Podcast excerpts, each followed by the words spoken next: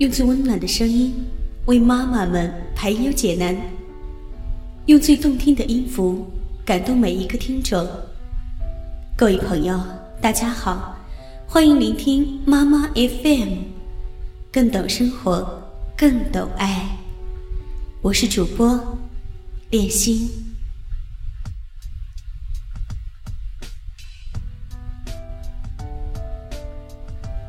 今天我们一起分享的文章来自李月亮，名字叫做《别让你的人生毁在仨瓜俩枣上》。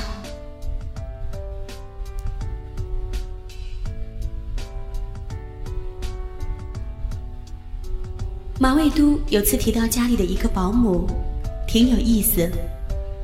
他有时会偷偷拿他家的东西，也不拿值钱的。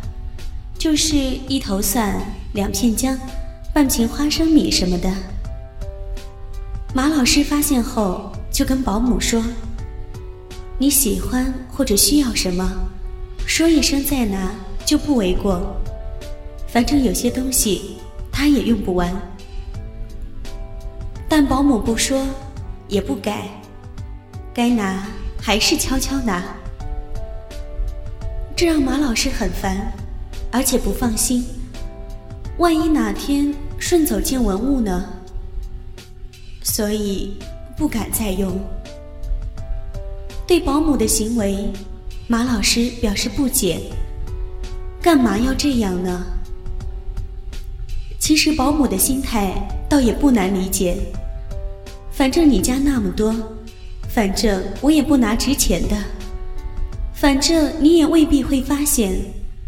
反正发现了，你也不能怎么着。当然，直接当面找你要那是不行的，一来没面子，二来显得我小气。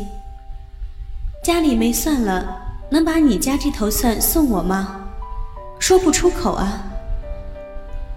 悄悄占点小便宜，貌似是国人的共同爱好，尤其是穷苦过的人。能占的便宜不占，就好像丢了什么。长期物质匮乏导致的危机感，以及人性骨子里的贪婪，让我们常常不自觉地丧失了基本的道义准则和利弊判断，然后做出一些不合常理的事。所以，公交车的安全锤总是丢，公厕的免费厕纸总不够用。咖啡馆的漂亮餐勺总是少，打着送小礼物的旗号开讲堂卖保健品的商家，总能吸来那么一大屋子的人在那儿听。人们会觉得，不拿白不拿吗？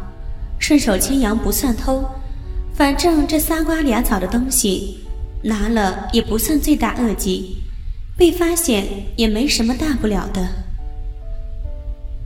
可是真没什么大不了吗？也未必。一个做公司主管的朋友说，有次他跟一个下属小姑娘出差，晚上在酒店吃自助，吃完临走，小姑娘大模大样的往包里塞了两盒酸奶。他当时觉得有点不合适，但也没在意。后来有一次，他看到那个小姑娘。抱了一包公司的 A4 纸回家，他心里就有点失望了。留心观察，发现这姑娘真是特别爱占小便宜。于是后来，朋友就不敢把太重要的工作交给她了，尤其是比较容易有猫腻的那种。虽然她挺能干的，但是不放心啊。朋友说。还有个阿姨有次跟我说，她特别不喜欢女儿交往的男朋友。见过一次，长得倒挺帅，但怎么就那么小家子气？在餐餐馆吃个饭，一个劲儿的要餐巾纸，要了一摞没用两张，剩下的都塞包里带走了。这事儿倒不大，关键是反映了这人的素质不高。这个不良印象。怕是一卡车的纸巾也挽回不了吧？但那小伙子恐怕还意识不到，就像那个小姑娘以及马老师家的保姆，也不会想到那两盒酸奶、两片姜会给自己带来那么大的负面影响。几片纸巾、几片姜，确实不算什么，但这点小东西会影响别人对你的判断，让人觉得你境界不高、品行不端、不能信任。一旦重要的人产生这种看法，副作用就不好估量了。小则不利一时，大则影响一生。贪小便宜吃大亏，这话一点都不错。其实想想，那点小便宜不占又如何？一包 A 四纸几十块钱，而为此导致工作上处于不利的局面。就得不偿失了吧？或者，如果你甘愿为这包 A 四纸去损伤自己的清誉，那你的人生可能也就值这包 A 四纸的钱了。很多人占小便宜，其实并非出于自身的切实需要，并不是真的需要那包纸，也不是真的买不起，仅仅就是贪心，白白拿了不属于自己的东西。小聪明得了逞，就会很得意，很有成就感。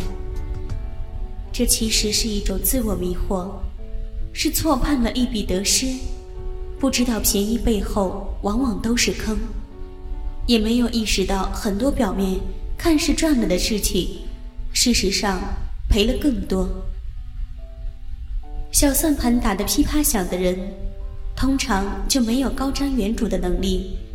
也不会有太大的成就。真正干大事儿的人，谁会把一点毛头小利看在眼里？